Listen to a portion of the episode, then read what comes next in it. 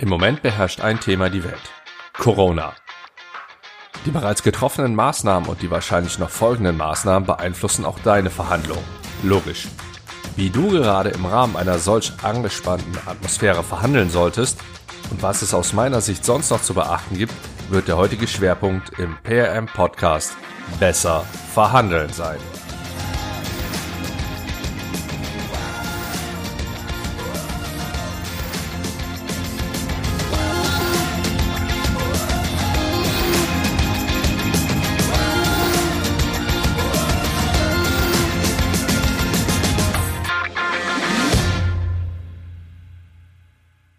Hi und herzlich willkommen beim PM Podcast Besser verhandeln.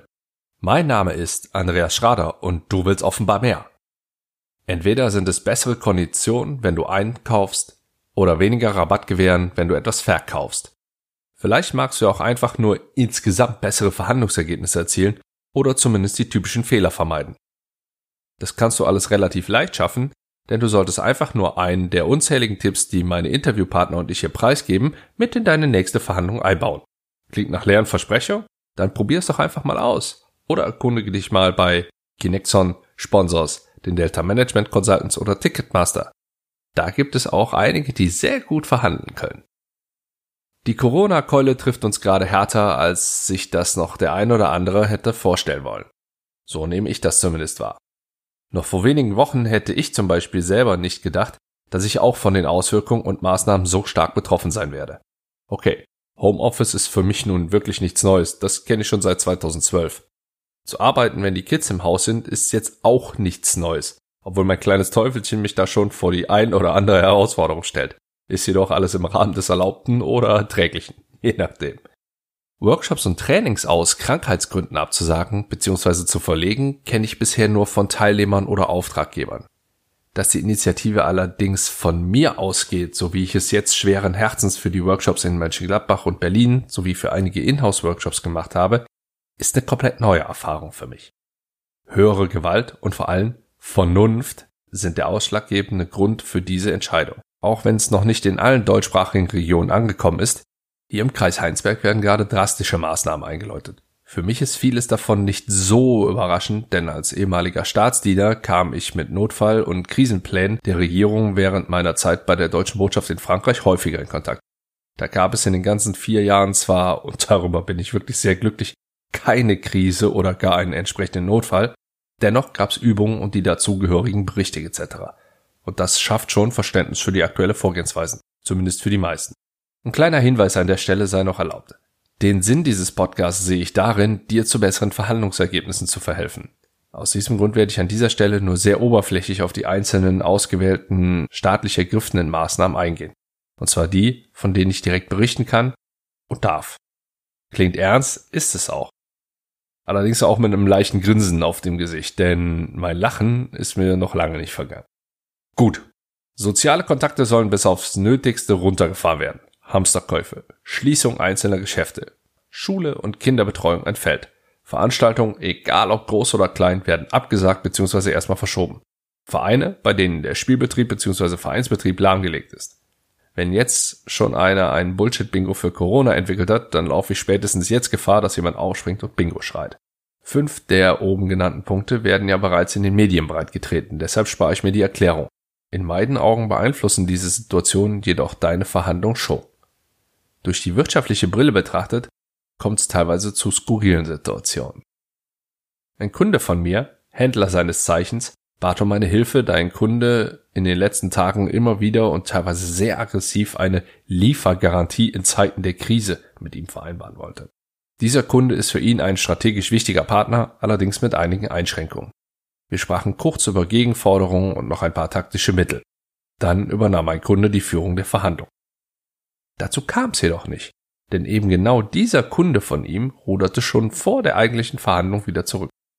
Er benötige vorerst doch keine Ware mehr. Er würde jetzt lieber einen Lieferstopp bevorzugen und die Zahlungsziele verlängern. Also eher das genaue Gegenteil. Eine Taktik?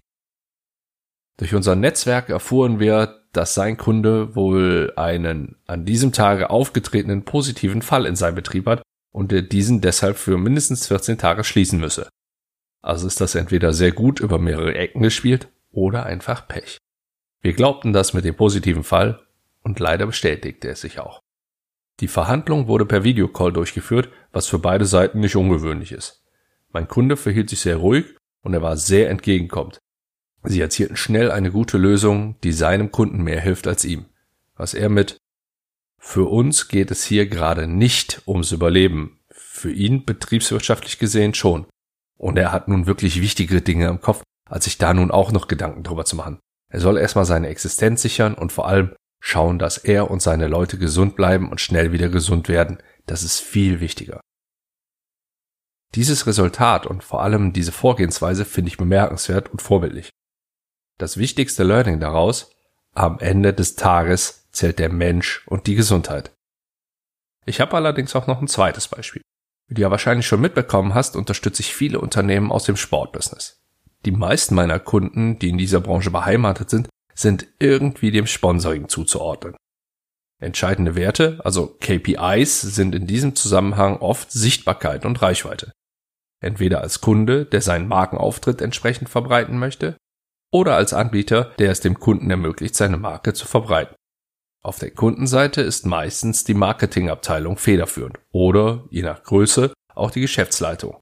Auf Anbieterseite sind es in der Regel Mitarbeiter, die Sales irgendwo in ihrer Funktionsbeschreibung innehaben. Rechtlich gesehen werden die Verträge, nehme ich mal an, allesamt wasserdicht sein. Dafür ist da einfach viel zu viel Geld im Spiel. Und da aktuell ja nur der Zeitraum der Leistungserbringung verschoben wird und nichts komplett ausfällt, gibt es wahrscheinlich auch keinen echten Angriffspunkt. So interpretiere ich die rechtliche Lage als Nichtjurist ohne Einsicht in diese Verträge. Das hindert jedoch niemanden daran, diese Situation als, ich nenne es mal, Chance anzusehen und in eine Verhandlung einzusteigen. Und das ist keine Annahme oder Interpretation, denn einen solchen Fall habe ich kürzlich abgeschlossen. Anfangs war ich überrascht, denn ich war ehrlich gesagt davon ausgegangen, dass durch das Fan-Dasein eine gewisse Loyalität herrscht. Hier geht's doch nur ums Geschäft, Herr Schrader. Die Romantik kommt erst wieder, wenn das Stadion voll ist. Es war die trockene und klare Ansage, als wir die Strategie bestimmten. Die genaue Vorgehensweise und die damit verbundenen Details möchte ich und darf ich hier natürlich auch nicht nennen. Was ich sehr wohl sagen darf ist, eine Seite war extrem unter Druck in der Verhandlung und es wurde oft emotional. Nicht zuletzt, weil das auch genauso geplant war und weil die aktuelle Situation schon fast dazu einlädt, Emotionen hochkochen zu lassen.